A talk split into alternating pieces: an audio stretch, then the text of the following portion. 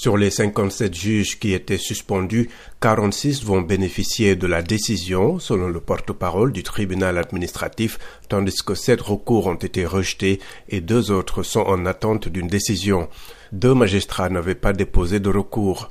Cette décision va permettre aux juges qui ont obtenu gain de cause de reprendre leurs fonctions dès l'obtention d'une copie du verdict selon un avocat. Les magistrats qui faisaient déjà l'objet de poursuites pénales n'ont pas bénéficié de la décision de suspension, a indiqué maître Ben Messoud, membre du comité de défense des magistrats révoqués à des médias locaux. La révocation des 57 magistrats avait été dénoncée par plusieurs ONG, dont Human Rights Watch et Amnesty International, comme une attaque directe contre l'état de droit et avait entraîné plus d'un mois de grève des magistrats.